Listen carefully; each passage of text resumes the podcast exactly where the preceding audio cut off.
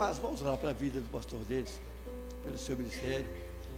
Ontem nós tivemos lá no culto, lá na, na igreja do pastor Francisco, né? É, teve a reunião de pastores lá, foi muito gostoso, foi um momento muito bom. Que fartura, hein? Foi fartura. De novo? Mas esse homem não está fraco.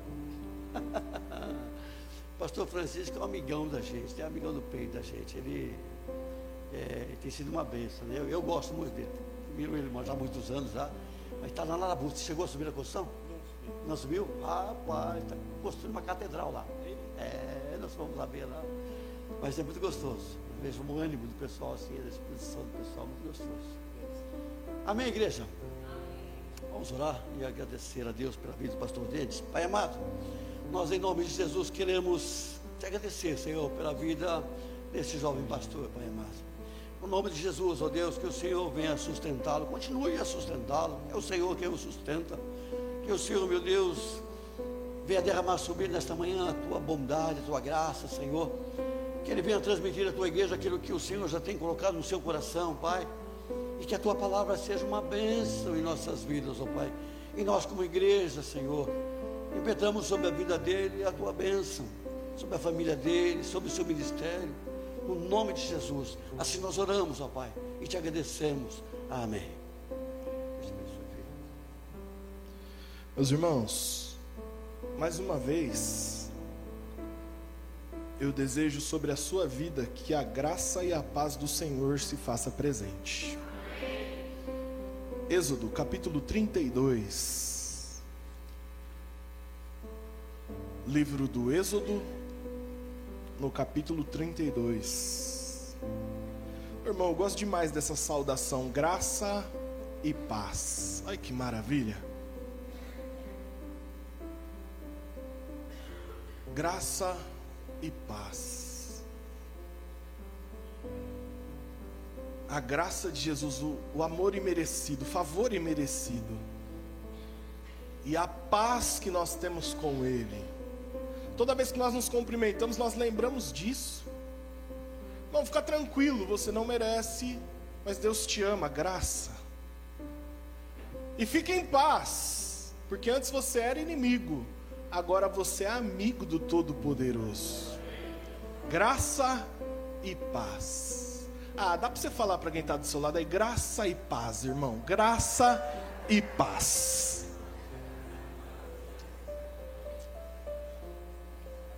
Mas tem que falar de verdade, com a boca abrida mesmo, graça e paz.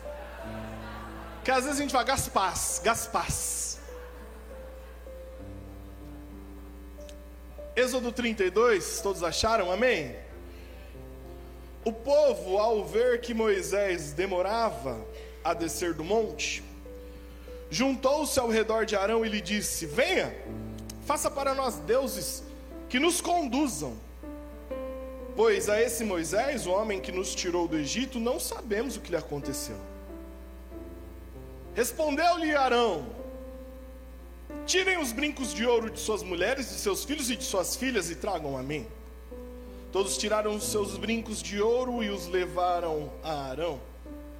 Ele os recebeu e os fundiu, transformando tudo num ídolo, que modelou com uma ferramenta própria, dando-lhe a forma de um bezerro. Então disseram: Eis aí os seus deuses, ó Israel, que tiraram vocês do Egito. Vendo isso, Arão se irou. É isso que está aí? Arão edificou o altar diante do bezerro e anunciou: Amanhã haverá uma festa dedicada ao Senhor. Na manhã seguinte ofereceram holocaustos e sacrifícios de comunhão. O povo se assentou para comer e beber, levantou-se para se entregar à farra. Então o Senhor disse a Moisés: Desça, porque o seu povo, que você tirou do Egito, corrompeu-se. Verso 15. Então Moisés desceu do monte, levando nas mãos as duas tábuas da aliança. O que, que ele tinha na mão? Ele desceu levando as as duas tábuas da aliança. estavam escritas em ambos os lados, frente e verso. As tábuas tinham sido feitas por Deus e o que nelas estava gravado fora escrito por Deus. Quando Josué ouviu o barulho do povo gritando, disse a Moisés: Há barulho de guerra no acampamento. Respondeu Moisés: Não é canto de vitória, nem canto de derrota, mas ouço o som, o som de canções. Quando Moisés aproximou-se do acampamento, viu o bezerro e as danças, irou-se e jogou as tábuas no chão, ao pé do monte, quebrando-as. Pegou o bezerro que eles tinham feito e o destruiu no fogo. Depois de moê-lo até virar pó, espalhou na água e fez com que os israelitas a bebessem. Só até aqui. Irmãos, se há uma história conhecida na Bíblia, é a história do Êxodo. Antigamente tinha uma canção infantil que, que ensinava bonitinho a história do Êxodo. Eu só lembro do. É, no Egito escravo fui, sim, sim, ó sim. Quem conhece? No Egito escravo fui. Triste, muito triste estava meu cor. Dá vontade de cantar, né? E a vontade de cantar agora? Vai ter que pregar. e a música é longa. Ai, Jesus, só termina. Livre, livre, deixaste livre, me deixaste livre. Ô oh, glória, tá bom. A gente canta o começo e o fim, já, já tá bom. é muito conhecido. O povo de Israel era escravo no Egito. Clamou a Deus por um libertador. O Senhor ouve o clamor do povo, levanta Moisés. E Moisés é usado por Deus para libertar o povo. Muitas coisas acontecem que você sabe. O povo viu o agir de Deus, irmão. O povo viu o mar se abrir na frente deles. O povo viu as dez pragas, uma a uma, uma a uma, sendo executadas sobre o Egito. O povo viu em todos os dias de caminhada do deserto, de dia uma nuvem que cobria eles do sol escaldante, e de noite uma coluna de fogo que os aquecia. O povo viu, era visível. O povo viu e experimentou todos os dias o maná que Deus mandava. O alimento que Deus mandava, eles comeram todos os dias desse alimento. O povo viu quando Moisés sobe ao monte para orar, o povo vê o monte fumegando. O povo vê, o povo, o povo ouve aquele estrondo, aquele, aquele barulho, eles ficam com medo. Ou seja, esse povo viu o agir de Deus sobre a vida deles. Esse povo era escravo e viu Deus libertando eles. A passagem talvez mais emblemática do Antigo Testamento, o mar se abrindo depois eles passam, Faraó vem, o mar se fecha. E aí Miriam dança, e é aquela festa, o povo viu. Mas nós chegamos no texto que nós lemos, depois de libertos. Moisés sobe ao monte para falar com Deus, e a Bíblia diz que Moisés demora um pouco. Moisés fica um pouco de tempo a mais lá no monte.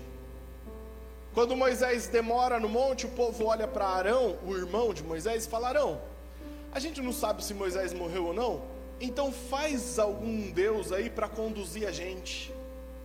Nesse momento a gente pensa: ah, Arão ia dar uma sabugada nesse povo. Fala, vocês são doidos. Vocês conhecem o Deus do meu irmão Moisés? Mas o que, que Arão faz? Boa ideia dá o brinco de vocês, dos filhos, traz ouro aí. Arão coloca fogo e modela um bezerro de ouro. E depois, olha o que o povo diz. Eles olham para o bezerro e falam assim: Eis aí os seus deuses, que te tiraram da terra do Egito. Ô, irmão, fala a verdade. Não dá uma ira? Ah, dá uma raiva. Como pode, irmão? Eis aí o seu Deus que tirou vocês da terra do Egito, esse bezerro. Enquanto isso, Moisés estava na bênção, falando com Deus, Deus falando com ele. E Deus redige o único documento da face da terra que ele escreveu. Deus escreve em dois momentos: no monte e no chão.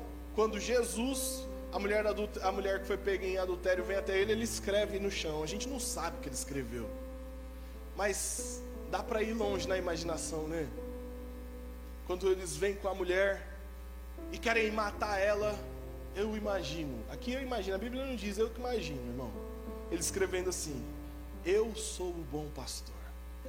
E o bom pastor dá a vida pelas ovelhas. Enquanto eles queriam tirar. Olha que lindo. Era isso, pastor? Não sei, provavelmente não. Não sei, mas é o que eu imagino. Moisés está recebendo das mãos de Deus um documento escrito, as duas tábuas da aliança. Essas tábuas representavam muito, significavam muito. Muito. E quando Moisés desce do monte, que ele chega no acampamento, ele vê aquele bezerro, vê o povo dançando, fazendo festa para aquele bezerro, Moisés se ira. E a Bíblia diz que Moisés pega aquilo que Deus deu para ele, aquelas tábuas da aliança. Moisés pega aquilo que Deus entregou na mão dele, joga no chão e quebra. Quando eu falo aqui de tábuas da aliança, agora, trazendo para nós, quero fazer uma alegoria dizendo que essas tábuas representam algo de muito precioso que Deus deu para nós. A nossa comunhão com Ele. Talvez algo muito precioso que Deus entregou na sua mão, talvez um ministério, um dom, eu não sei. Moisés pega isso tão precioso e quebra. Aquilo que Deus entregou na mão dele, ele pega com as próprias mãos e quebra. Ele quebra aquilo que Deus fez. Ele quebra aquilo que Deus deu na mão dele. Mas o que eu quero falar com você nessa manhã é sobre os motivos que levaram Moisés a quebrar as tábuas da aliança. O que é que levou Moisés a quebrar aquilo que Deus deu na mão dele? Por que eu quero falar isso? Porque talvez sejam os mesmos motivos que têm levado a gente a quebrar aquilo que Deus colocou na nossa mão. Talvez sejam os mesmos motivos que tem levado eu e você a pegar aquilo que Deus deu de tão precioso para nós e quebrar, e se desfazer, e jogar no chão. Talvez sejam os mesmos motivos, e é sobre isso que eu quero falar. Quero analisar com você quais os motivos que levaram Moisés a quebrar a, a tábua da aliança, as tábuas. Primeiro motivo que levou Moisés a quebrar as tábuas foram problemas familiares. Quando Moisés chega, e no verso 21, depois dele ter quebrado as, as tábuas, a Bíblia diz: E perguntou a Arão. A primeira pessoa com quem ele vai falar é com o irmão dele. A primeira pessoa a quem ele se dirige é o familiar dele. Ele fala: Arão, o que está acontecendo? Que, que vocês fizeram aqui? E Arão vai falar: Não, Moisés, é, é que o povo, você sabe que esse povo é obstinado. E olha como Arão foi mentiroso. Ele fala no verso 21 e perguntou a Arão: Que lhe fez esse povo para que você o levasse a tão grande pecado? Respondeu-lhe Arão: Não te enfureças, meu senhor. Tu bem sabes como esse povo é propenso para o mal. Eles me disseram: Faça para nós deuses que nos conduzam, pois nós não sabemos o que aconteceu com esse Moisés, o homem que nos tirou do Egito. Então eu lhes disse: Quem tiver enfeites de ouro, traga-os a mim. O povo trouxe-me o ouro, eu joguei no fogo e surgiu esse bezerro. Nós lemos aqui atrás, irmão, No verso 4, diz que ele recebeu, fundiu tudo, transformando no ídolo, que modelou com uma ferramenta própria. Arão tinha modelado o bezerro. Quando Moisés procura ele, ele fala: Eu joguei tudo no fogo e apareceu. A decepção que Moisés tem com o familiar. Ele tinha deixado o irmão responsável. Ele tinha deixado o irmão para tomar conta do povo. E quando ele chega, o próprio irmão fez um ídolo para o povo. Sabe, queridos? Às vezes nós quebramos aquilo de tão precioso que Deus nos deu por conta de problemas familiares. Por conta de questões na nossa própria família. Nós carregamos questões familiares que às vezes nos machucam, nos decepcionam e fazem com que a gente pegue o que Deus colocou na nossa mão e queira quebrar. Às vezes é um problema com um filho, problema com uma filha que está dando trabalho, que não está seguindo aquilo que talvez você tenha ensinado.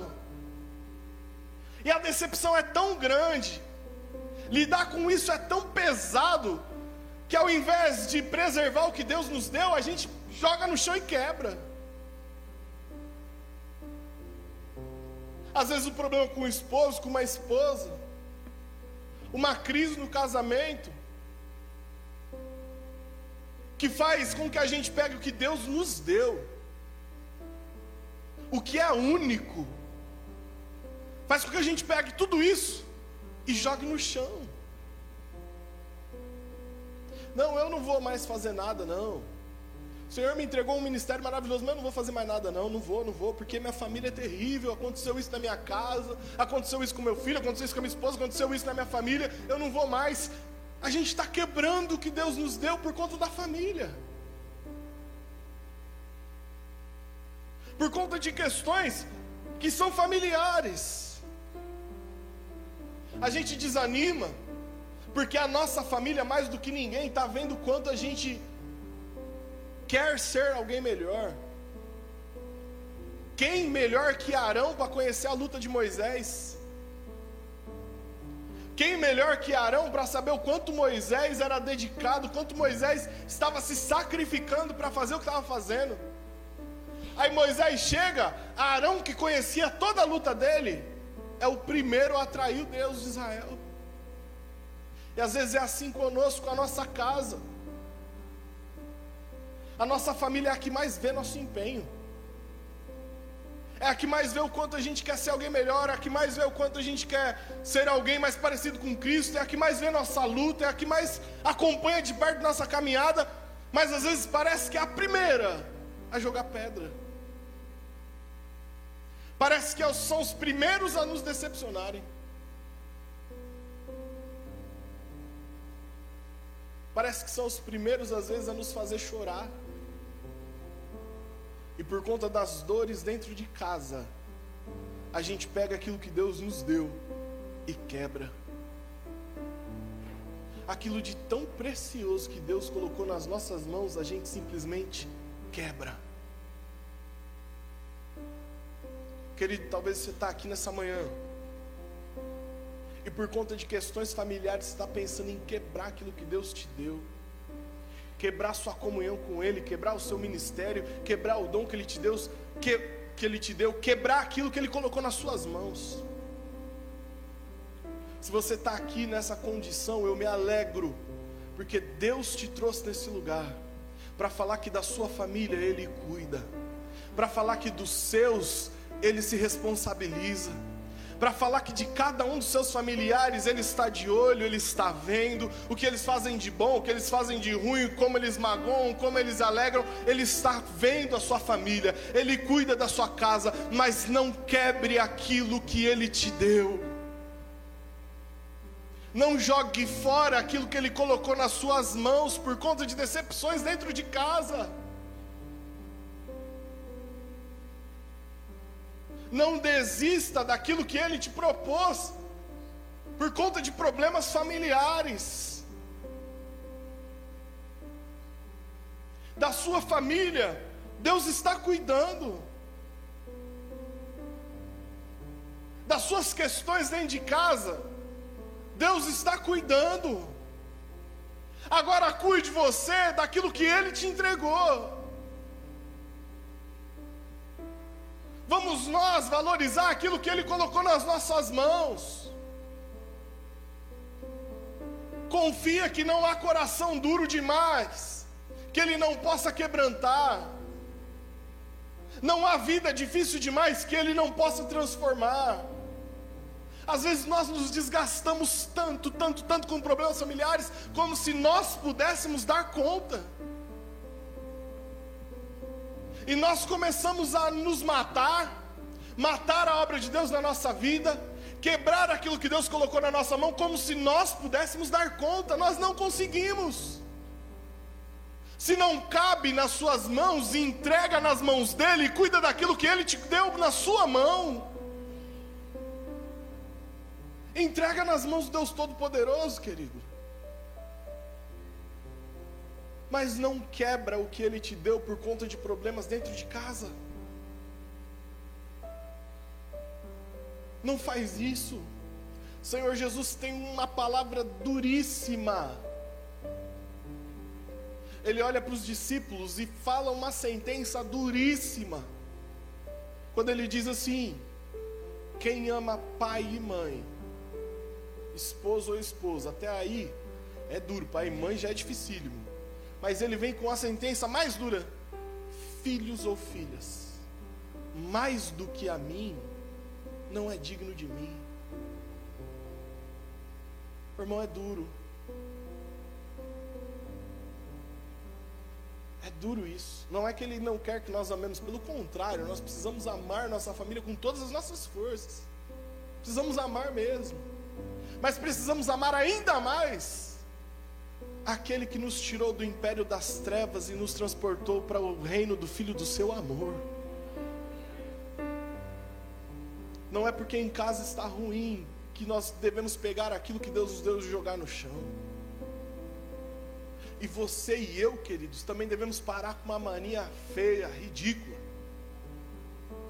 de olhar a vida de alguns nossos irmãos que têm problemas em casa e julgá-los, dizendo: Olá, prega, mas cadê o filho na igreja? Olá, canta, mas o marido não está na igreja. Para com isso, Moisés estava face a face com Deus, aqui o irmão estava fazendo besteira, que culpa Moisés tinha? Qual era a culpa de Moisés? Você que tem problema familiar, não desista da obra de Deus na sua vida por conta de questões na família. E você que não tem, não julgue quem tem. Porque nós não sabemos o trabalhar de Deus na vida do nosso irmão. Se você está vendo alguém que está servindo a Deus e está com um problema familiar, ao invés de julgar, ao invés de achar motivos na vida dessa pessoa, chega nela e fala: irmão, continua, persevera, não quebra as tábuas por conta de problemas familiares, não. Deus está cuidando da sua casa, da sua família, dos seus, e ao tempo certo você verá todos os seus nos pés do Senhor Jesus Cristo. Moisés quebrou as tábuas por conta de problemas familiares. O segundo motivo que levou Moisés a fazer isso é o sentimento de frustração. Ah, irmão, Moisés tinha feito muita coisa por esse povo. Moisés tinha feito muita coisa por esse povo. Moisés encarou Faraó. Encarou Faraó, irmão. Faraó era a maior autoridade política da, da época. Ele encarou. Um senhorzinho de 80 anos de idade.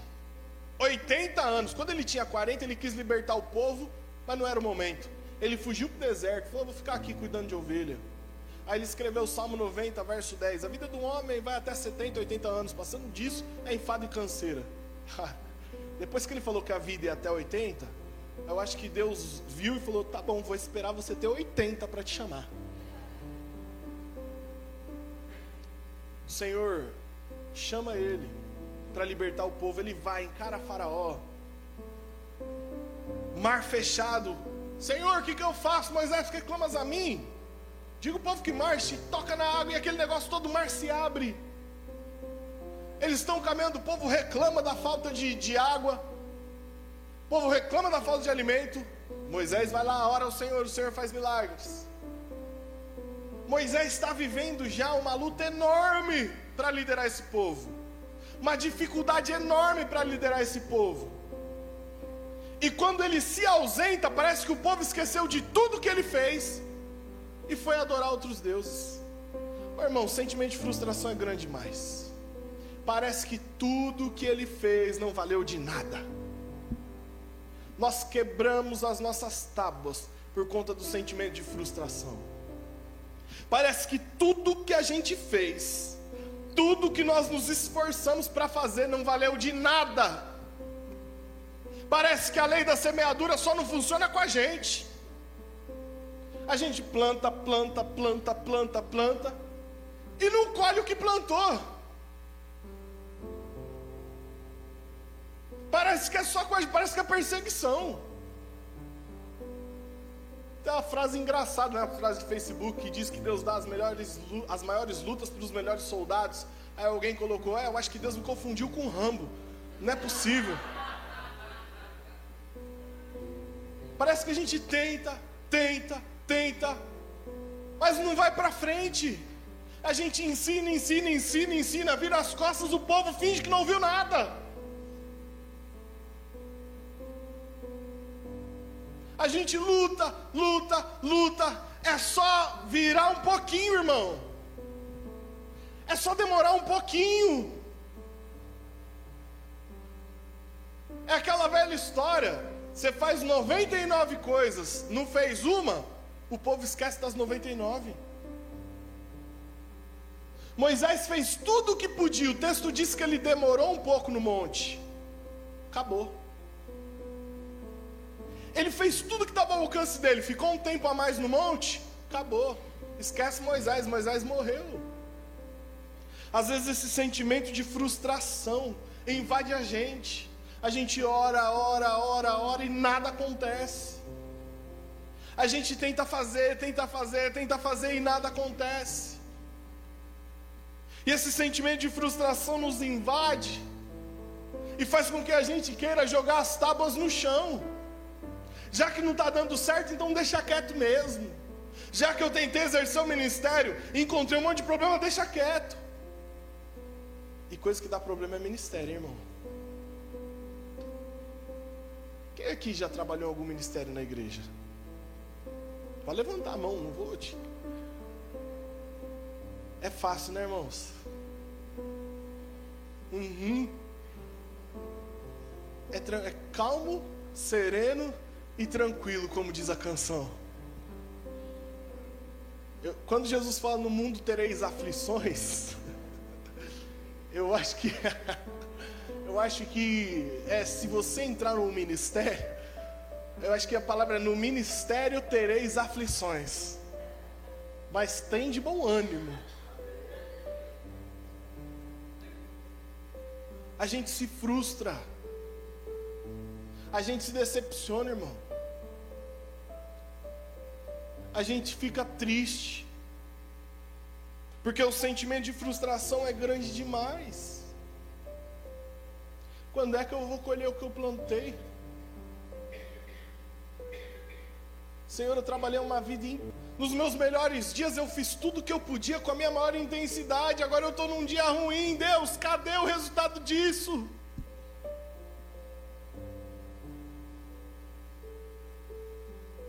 Nos melhores anos da minha vida eu me doei ao Senhor com tudo que eu podia. E agora cadê o retorno, Deus? A gente se frustra.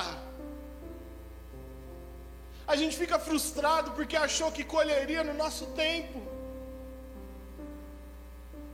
Porque achou que nós receberíamos na mesma medida que nós nos entregamos, na hora que nós achamos. Mas não é assim. Na vida nós nos frustramos mesmo, no ministério frustramos mesmo. Às vezes a gente ora e a resposta não vem. A gente planta e não colhe o que planta no momento em que a gente quer.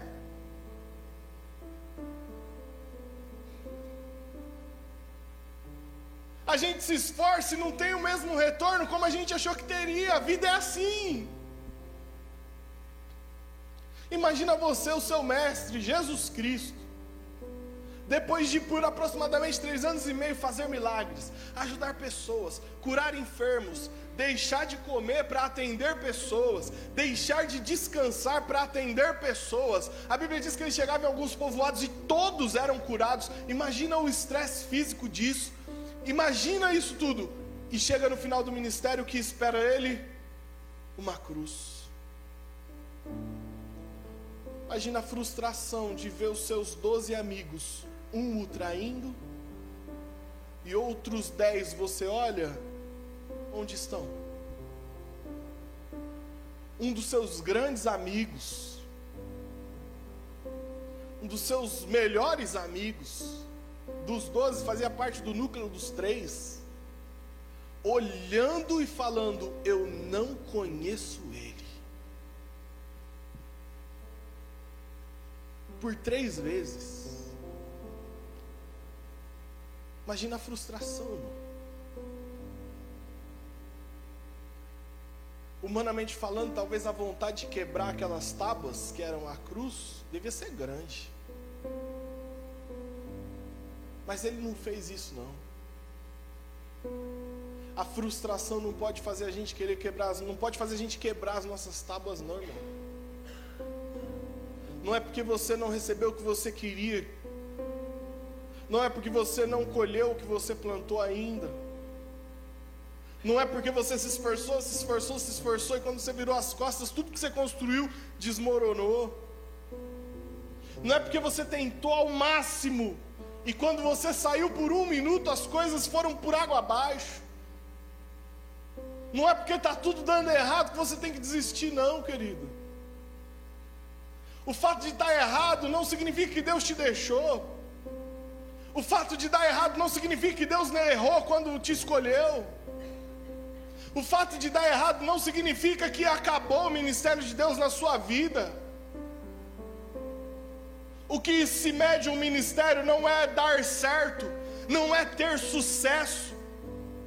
1 Coríntios capítulo 4, no verso 2, a Bíblia diz que o que se requer dos dispenseiros de Deus é que eles sejam fiéis. Sucesso na vida ministerial não é ter êxito ou alcançar bons resultados. Sucesso com Deus é se manter fiel à palavra dele quando tudo dá certo ou quando tudo dá errado. Mesmo assim, permanecemos fiéis, guardando as tábuas que ele nos deu, guardando o ministério que ele nos confiou guardando a comunhão com Ele. Não é porque está dando errado que a gente vai quebrar.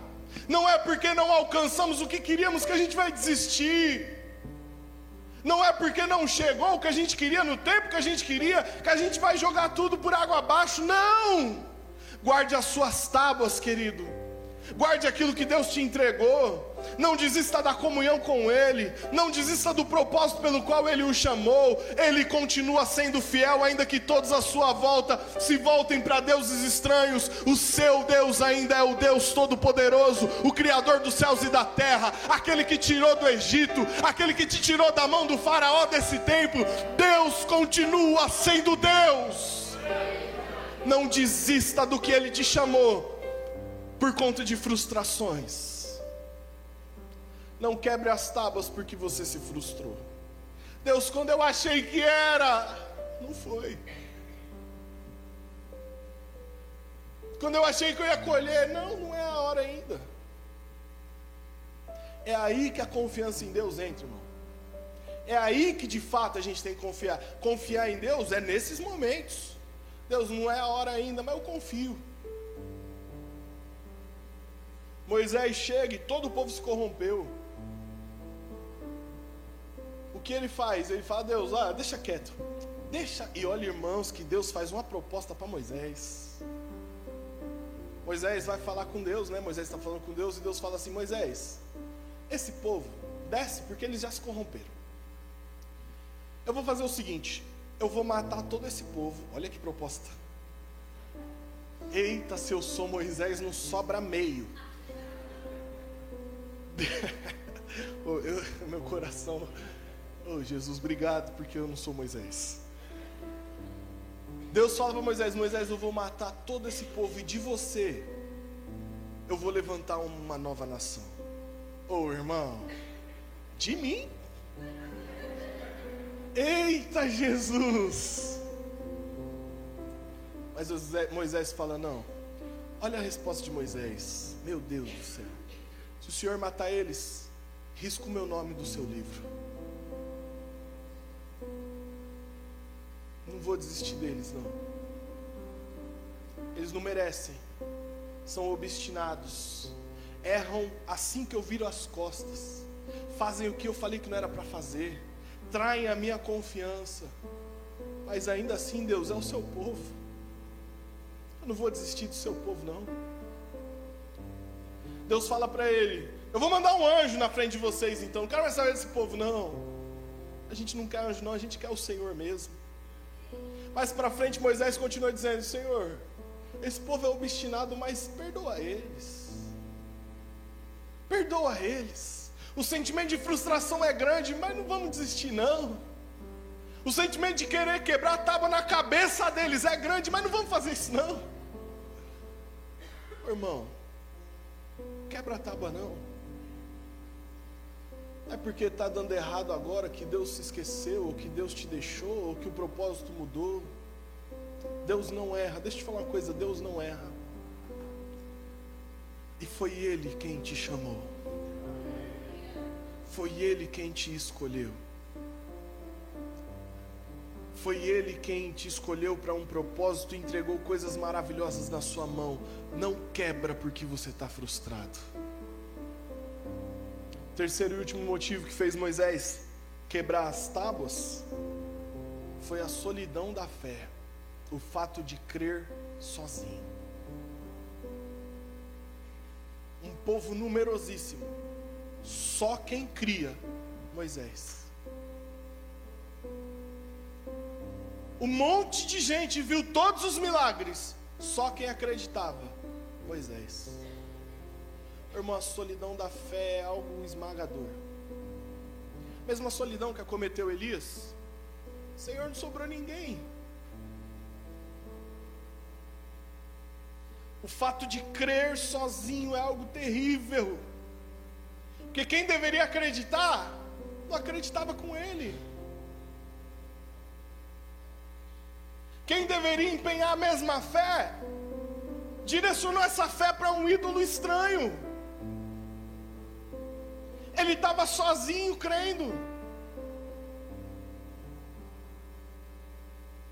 Tinha ele e Josué. Josué era novo, Josué estava aprendendo. Ele contava com Arão, que ele deixou responsável, mas não dava, só ele acreditava. Como é difícil acreditar sozinho, irmão. Existem situações na sua vida e na minha vida que nós vamos ter que crer sozinhos.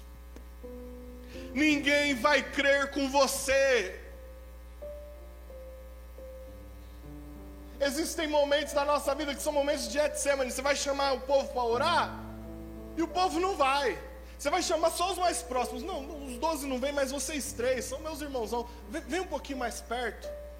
Quando você olhar, vão estar dormindo porque é só você, é só eu.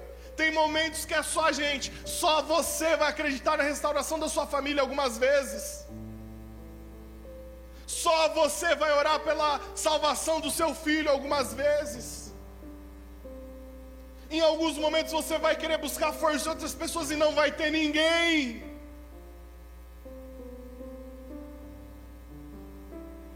Alguns momentos você vai descer dos montes e esperar encontrar um povo louvando a Deus, e você não vai achar isso. Mas sabe o que conforta o meu coração? É que Deus nunca foi um Deus de multidões. Deus escolhe uma pessoa. Uma pessoa. Deus escolhe um José. Dá sonhos para ele esse José é vendido pelos irmãos. esse, esse José vira escravo na casa de Potifar. Esse José é alvo de uma mentira. Esse José vai parar numa prisão. Esse José revela um sonho para um prisioneiro que ia ser liberto e fala: oh, não esquece de mim, não, fala de mim para Faraó para me tirar daqui. O prisioneiro esquece dele por dois anos. Mas um dia, Deus dá um sonho para Faraó e ninguém consegue interpretar. E esse um, esse único José, é lembrado. E aquele que estava preso, que foi vendido pelos irmãos, que foi alvo de mentira, do dia para a noite, se torna a segunda pessoa mais importante do Egito. E ele é agente de salvação, inclusive para a família dele. Porque ele acreditou sozinho. Deus usou ele para salvar a própria família. Não desiste, não, irmão. Talvez é só você, mas é só de você que Deus precisa mesmo para começar uma grande obra na sua casa. Talvez é só você, mas é só você que Ele conta mesmo. Davi, ao enfrentar Golias, ninguém acreditou com ele. Falei, preguei sobre isso há poucos domingos. Quando ele se apresenta para enfrentar Golias, o próprio irmão fala: Quem? Você? Você, Davi, para com isso. Davi se apresenta para o rei. O rei fala: Davi, você não. Davi se apresenta diante de Golias e o Golias fala: Mas não tinha ninguém melhor. Ninguém acreditava com Davi, mas Davi acreditava e isso era o suficiente. Ninguém acredita com você às vezes, mas se você acreditar, é o suficiente. Você com Deus é maioria. Ninguém acredita no teu ministério, mas se você acreditar, vai acontecer. Ninguém acredita na sua vocação, mas se você acreditar, aquele que te chamou é aquele que te coloca na posição que ele quiser. Não desista por causa dos momentos de solidão. Não desista por causa dos momentos que você olha e só você enxerga a coisa da maneira certa. Nós somos tentados a quebrar a tábua ter momento que da sua família só você vai querer ir na igreja, irmão. Vai ter momento que da sua casa só você vai ficar. Mas fica. Fica. Porque no nome de Jesus eu quero profetizar que você ficando, você vai ver um por um dos seus entrando na casa do Senhor e se rendendo a Ele em nome de Jesus mesmo que tiver que crer sozinho, creia. Não quebre as tábuas por causa da solidão da fé. Deus só precisa de um que creia. Deus só precisa de uma pessoa. E essa pessoa é você. Oh querido, eu quero declarar sobre a sua vida que Deus vai usar você para salvar toda a sua casa no nome de Jesus. Deus não precisa mandar um pastor lá, um missionário lá, ninguém. Deus vai usar você e você vai contemplar a redenção do Senhor sobre a sua família no nome de Jesus. Se só tem você para crer, é você mesmo. Mas essa história, ela não termina com tábuas quebradas. Porque talvez assim como Moisés, você passou por problemas familiares, você passou por frustrações, ou você passou por momentos de intensa solidão. E assim como Moisés, talvez você não resistiu e quebrou a tábua.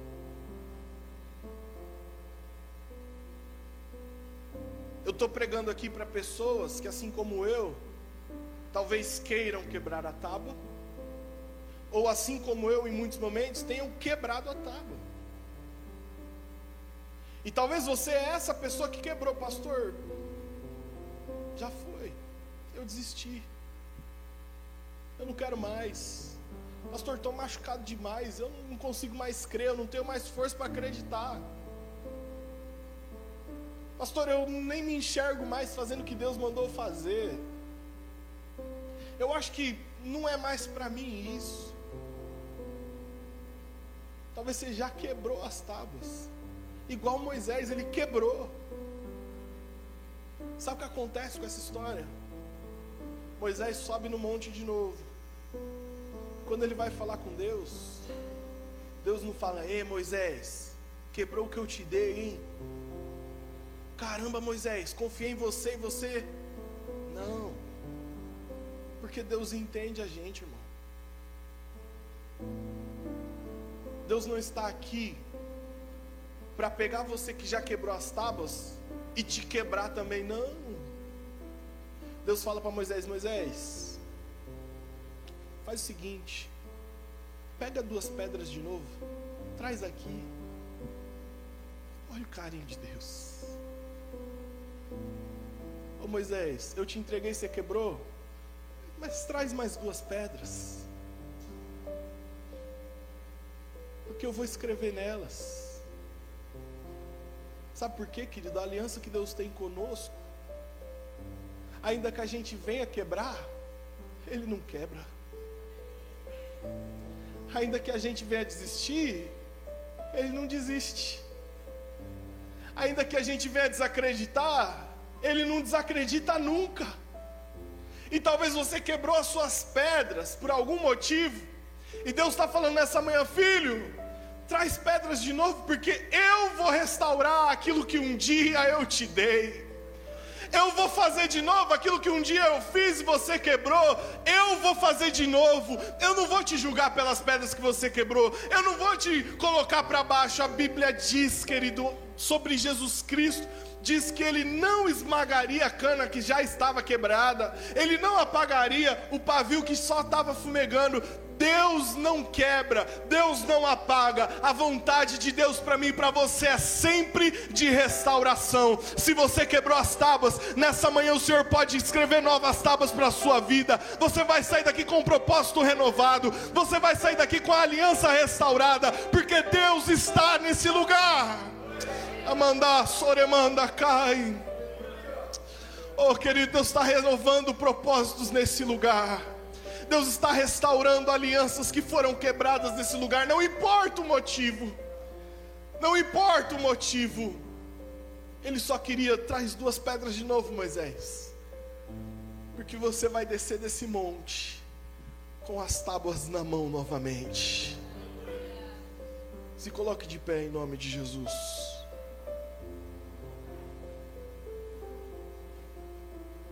Quero chamar os nossos irmãos que vão nos ajudar a servir a ceia.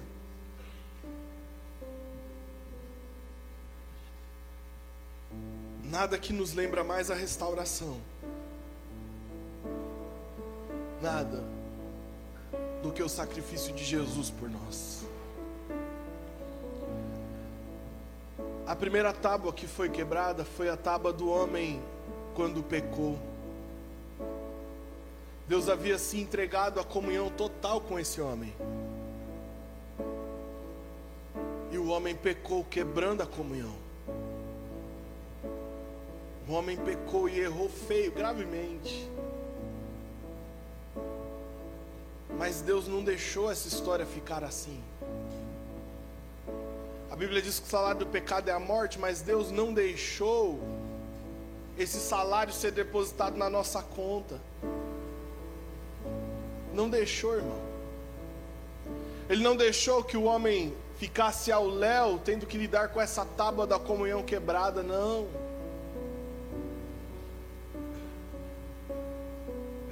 Ele mandou o próprio filho dele. O próprio filho dele. Deixa eu te falar uma coisa que está no meu coração que talvez você precisa entender. E talvez você nunca entendeu. Nós sempre falamos que Jesus pagou um alto preço por nós. E talvez na sua mente você ache que Jesus pagou o preço para Satanás. Nós éramos do diabo e Jesus nos comprou dele. E não é isso. Não é isso. Jesus pagou um alto preço para Deus Pai, para a ira de Deus, porque o homem pecou, e Deus Pai, sendo justo, tinha que punir o homem. Não dava para passar um pano, fingir que não viu, não, ele é justo. A ira de Deus tinha que ser despejada. A ira de Deus estava cobrando isso.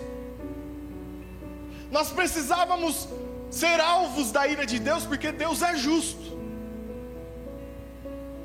Mas o filho chegou na cruz, falou: despeja a ira em mim, paga essa dívida para a sua justiça. A dívida foi paga a Deus Pai.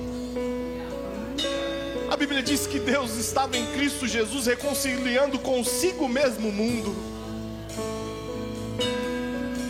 O preço foi pago, não foi para o diabo, o diabo não tem nada a ver com isso. O preço foi pago para a justiça divina. E nesse momento, a tábua da comunhão foi restaurada. E talvez hoje, você fique se martirizando por conta dos seus pecados, como o pastor falou aqui. Você fica se punindo por causa dos seus erros, irmão. Esse preço já foi pago. Esse preço já foi pago na cruz do Calvário. A Bíblia diz que todo escrito de dívida que era contrário a nós, todo escrito, não é um pouquinho dele, não é metade dele, toda dívida foi cancelada na cruz do Calvário. Quem te salvou não deve mais nada para ninguém. Quem te chamou não deve mais nada para ninguém. Quem entregou tábuas na sua mão não deve satisfação para ninguém. Ele entregou, ele se responsabiliza e nessa manhã ele restaura tábuas na minha e na sua vida em nome de Jesus. Em nome de Jesus.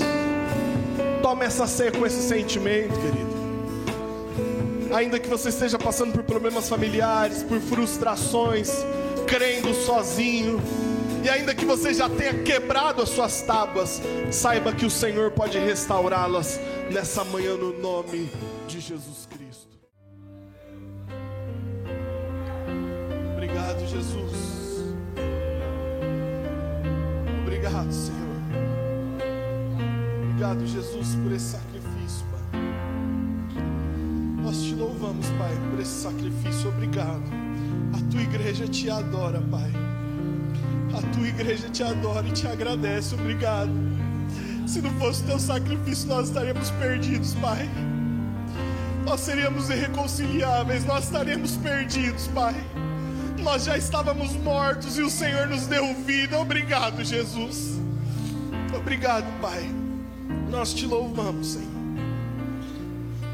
Sabe, querido, nós não sabemos como nosso irmão chegou aqui nesse lugar. Talvez alguns dos nossos irmãos aqui chegaram com as tábuas quebradas aqui.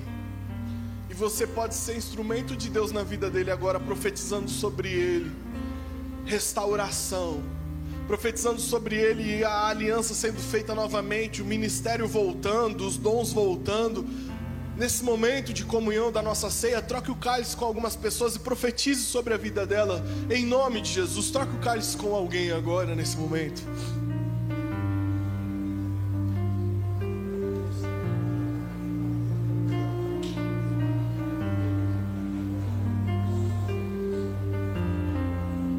Declara sobre a vida dessa pessoa que o Senhor nunca desistiu dessa pessoa. Querido, Deus nunca desistiu de você, todos os seus erros Ele já conhecia antes de te chamar. Ele te escolheu sabendo quem você era. Não foi uma escolha cega, não foi uma escolha sem parâmetros, não foi uma escolha absurda, foi uma escolha consciente. Ele te escolheu sabendo quem você era.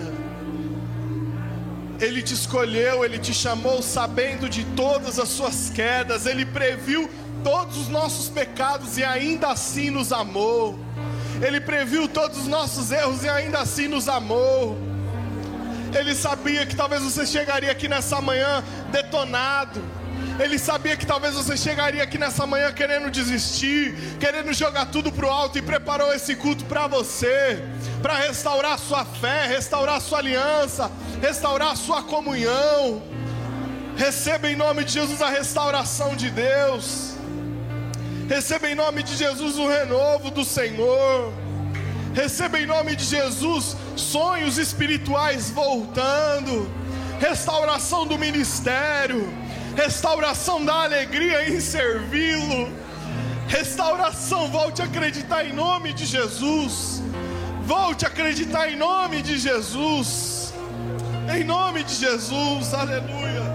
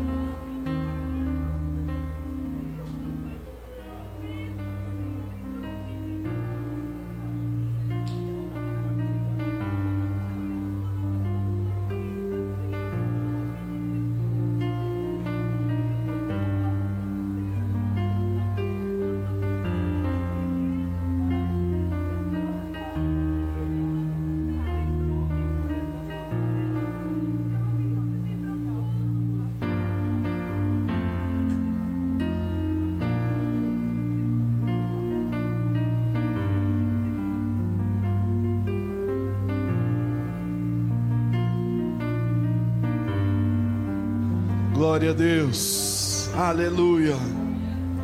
Aleluia. Oh querido, pela fé eu vejo tábuas restauradas aqui nesse lugar. Aleluia. Aleluia. Glória a Deus. Glória a Deus. Pode abrir o seu cálice, querido.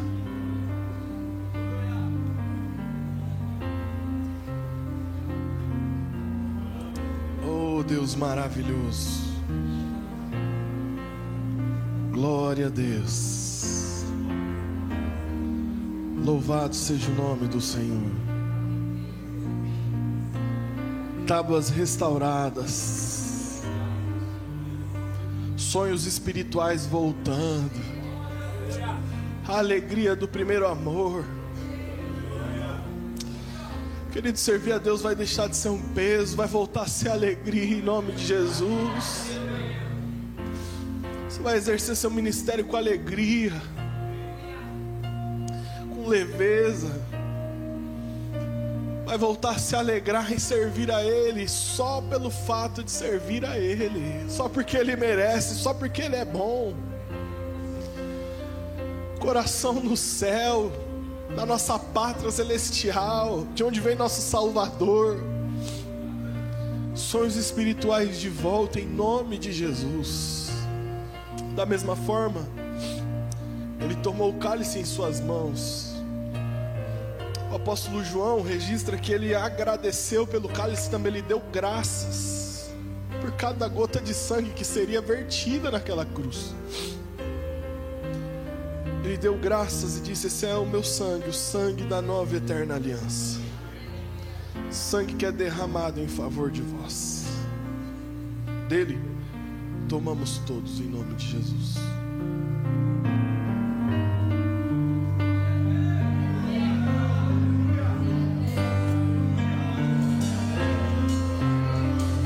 Aleluia. Aleluia. Glória a Deus. Aleluia, Senhor, obrigado, Pai. Aleluia, Senhor, muito obrigado, Senhor. Diga alvo mais que a neve, diga igreja. Alvo mais que